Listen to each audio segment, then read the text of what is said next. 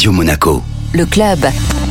Chaque semaine, on retrouve Guillaume Rose, directeur général exécutif du Monaco Economic Board, pour euh, évoquer les acteurs de l'économie monégasque. Bonjour Guillaume. Bonjour Benjamin. J'ai avec moi le haut commissaire aux affaires européennes. J'ai nommé Madame Isabelle Costa. Bonjour Isabelle. Bonjour Guillaume. À Monaco, l'idée de s'associer avec l'Europe fait peur à certains, en fascine d'autres, mais tout le monde souhaite savoir ce qu'un accord d'association pourrait apporter ou enlever, pourquoi pas, à notre économie. Le Monaco Economic Board, qui regroupe plus de 600 entreprises monégasques de tous les secteurs, est peut-être encore plus curieux que les autres. Alors Isabelle, pouvez-vous nous rappeler en quelques mots pourquoi la principauté de Monaco recherche cet accord? Aujourd'hui, l'Europe est notre grand partenaire immédiat. L'important, c'est de trouver un moyen de fonctionner avec elle, c'est-à-dire exporter nos produits, nos services, permettre à nos entreprises de répondre à des appels d'offres européens, mais aussi avoir une relation politique avec elle. Et, nos conventions avec la France aujourd'hui ne suffisent plus. Alors pourquoi elles ne suffisent plus? Parce que la France a transféré une partie de ses compétences à l'Union européenne et donc elle n'a plus les moyens juridiques de trouver des solutions à nos difficultés. Donc vous pensez qu'un accord bien négocié, qui est un petit peu une,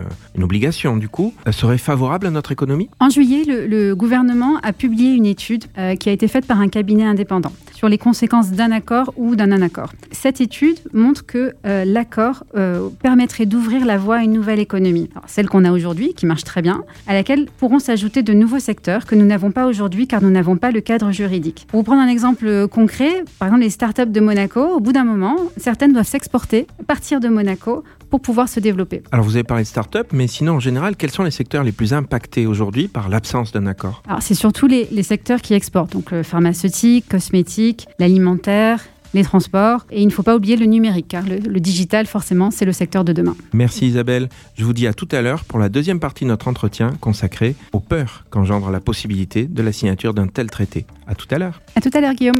Le club Radio Monaco, avec le Monaco Economic Board, accélérateur de votre développement en principauté comme à l'international.